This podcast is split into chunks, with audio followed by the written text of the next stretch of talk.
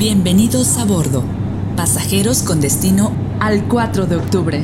Les agradecemos ponerse el cinturón de seguridad. Efemérides Pulsar está por despegar. Gracias. Su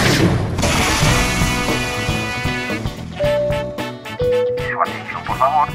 Les habla su capitán.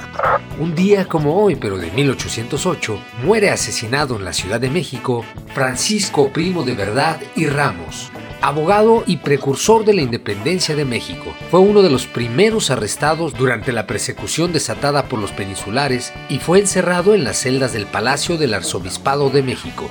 Se le mantuvo incomunicado hasta el día 4 de octubre, cuando es encontrado muerto en su celda. De acuerdo con las memorias del historiador Lucas Alemán, Primo de Verdad fue sepultado en la capilla del Sagrario de Guadalupe.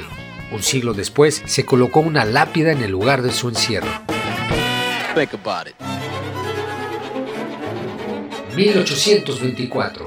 El Congreso promulga la Constitución Federal de los Estados Unidos Mexicanos después del imperio de Agustín de Iturbide. En la nueva constitución, la república tomaba el nombre de Estados Unidos Mexicanos y era definida como una república federal representativa y con el catolicismo como única religión oficial. 1917. Seguramente has escuchado Gracias a la vida que me ha dado tanto. Ajá. ¿Sabes de quién hablamos? Hoy celebramos a una grande en Pulsar Producciones. Un día como hoy, pero de 1917, nace Violeta del Carmen Parra Sandoval en San Fabián de Alico, allá en Chile. Miren cómo sonríen los presidentes. Fue una artista chilena reconocida como una de las principales folcloristas y divulgadora de la música popular en América del Sur. Fue miembro de la prolífica familia Parra. Volver a los 17 después de vivir un siglo. Su contribución al quehacer artístico chileno se considera de gran valor y trascendencia. Su trabajo sirvió de inspiración a varios artistas posteriores, quienes continuaron con su tarea de rescate de la música del campo chileno y las manifestaciones constituyentes del folclore de Chile y América Latina. Se va para los cielos querido angelito. En conmemoración de su natalicio, es celebrado el Día de la Música y de los Músicos Chilenos. Así que, amigos chilenos, músicos, felicidades. Su creatividad la llevó también a cultivar la cerámica, la confección de tapices, la pintura y la poesía. Los dolores y las alegrías de su vida alientan los versos de lo humano y lo divino. Gracias, querida Violeta Parra.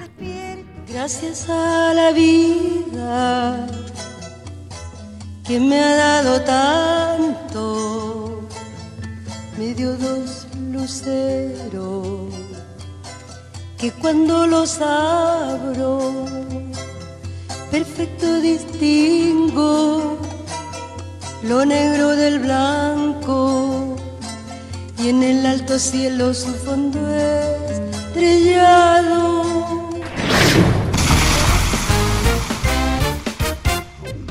El 4 de octubre se celebra el Día Mundial de los Animales.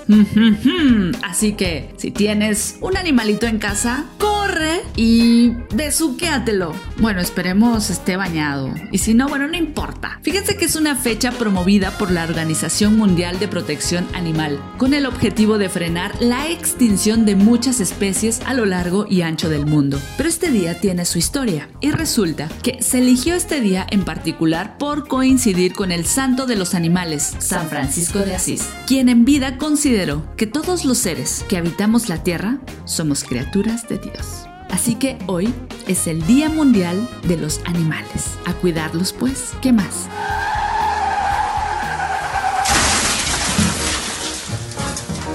...2016... Muere en Cuernavaca, Morelos... ...el actor, guionista y productor de cine mexicano... ...Mario Almada...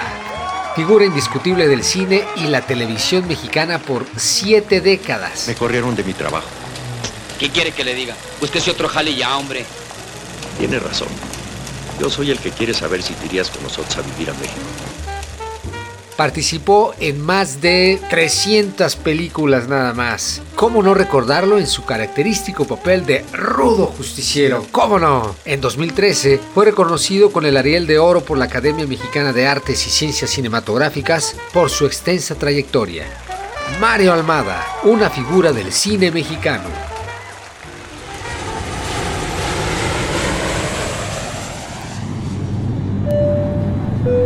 Hemos llegado a nuestro destino. Efemérides Pulsar. Gracias por viajar con nosotros.